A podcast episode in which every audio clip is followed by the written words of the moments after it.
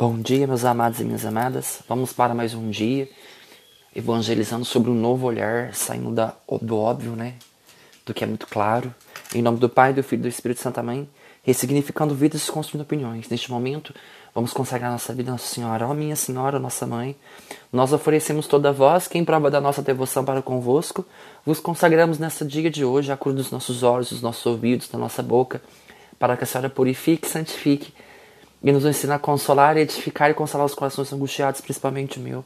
Por todas as nossa, nossas faculdades físicas, mentais, principalmente espirituais, para que o Senhor toque nosso inconsciente, consciente e subconsciente, pelas mágoas que vai no nosso coração, pela falta de perdão, por todos os afetos e desequilíbrios, por todas aquelas carências que sondam e nos, e nos enfraquecer, pelos nossos espíritos de fúria e de cólera que nos eduquem emocionalmente, espiritualmente e afetivamente, pelas renúncias que o nosso coração todos os dias precisa fazer, pela nossa sexualidade, pelo arrependimento do bem que poderíamos ter feito do mal que causamos, por todas as pessoas que pediram as nossas orações, pela nossa casa, que no Senhor Jesus será, será salvo tu e nossa família, porque assim sou vós, sou incomparável mãe, guardai-me e defendei como filho e consagrado vosso Amém.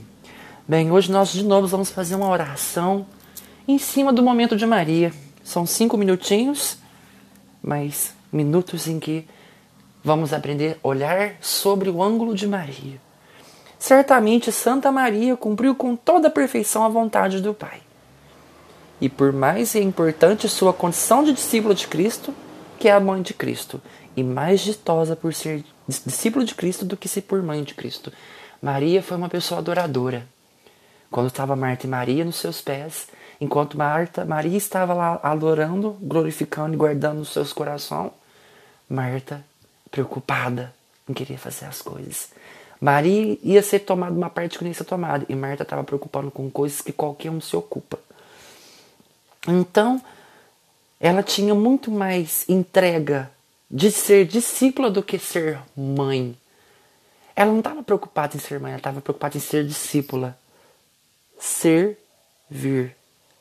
Ajudar. Ser fiel à vontade de Deus. Acima de ser mãe. Por isso Maria foi bem-aventurada, porque antes de dar a luz ao seu mestre, levou em seu seio, carregou em seu seio o corpo de Cristo, porém ainda mais guardou em sua mente a verdade de Cristo. Quando ela viveu essa verdade, ela falou assim: ó, buscai o reino de Deus e sua justiça, e o resto vos será acrescentados por acréscimo. Ou seja, ela guardava a verdade de Cristo no seu coração, ela guardava na sua intimidade de sua alma tudo aquilo que podia santificar. E ela não se perdeu. Maria foi a única discípula de Cristo que em nenhum momento se perdeu do, do, do poder de louvar e adorar Ele.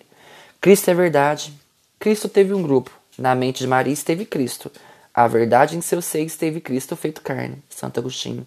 Mãe espelho de todas as virtudes, que eu sabe olhar, olhar-me, olhar-me em ti para imitar-te. Nós precisamos de um modelo em que nós precisamos louvar, adorar e glorificar essa Maria que nos ensina a olhar se nós estamos sendo mais discípulos ou se estamos sendo mais servos ou se estamos sendo amigos e por que que nós servimos. Qual é o papel nosso como cristão? Que essa mensagem de Maria hoje possa cair profundamente no seu coração. Que essa mensagem de hoje possa te santificar, te glorificar e te levar às graças e bênçãos de Deus. Amém? Louvado seja nosso Senhor Jesus Cristo, para sempre seja louvado. Que Deus nos abençoe no dia de hoje, meus amados.